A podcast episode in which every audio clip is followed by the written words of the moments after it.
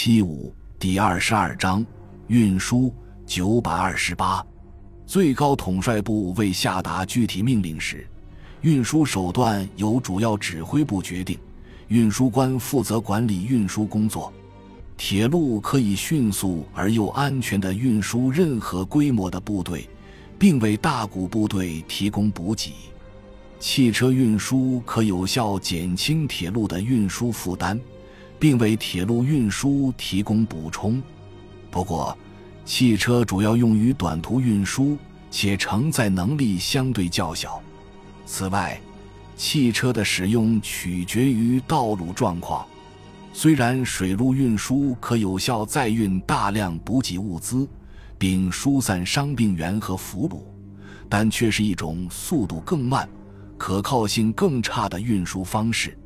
特别手册中谈及了部队通过沿海和公海航运的调动。感谢您的收听，本集已经播讲完毕。喜欢请订阅专辑，关注主播主页，更多精彩内容等着你。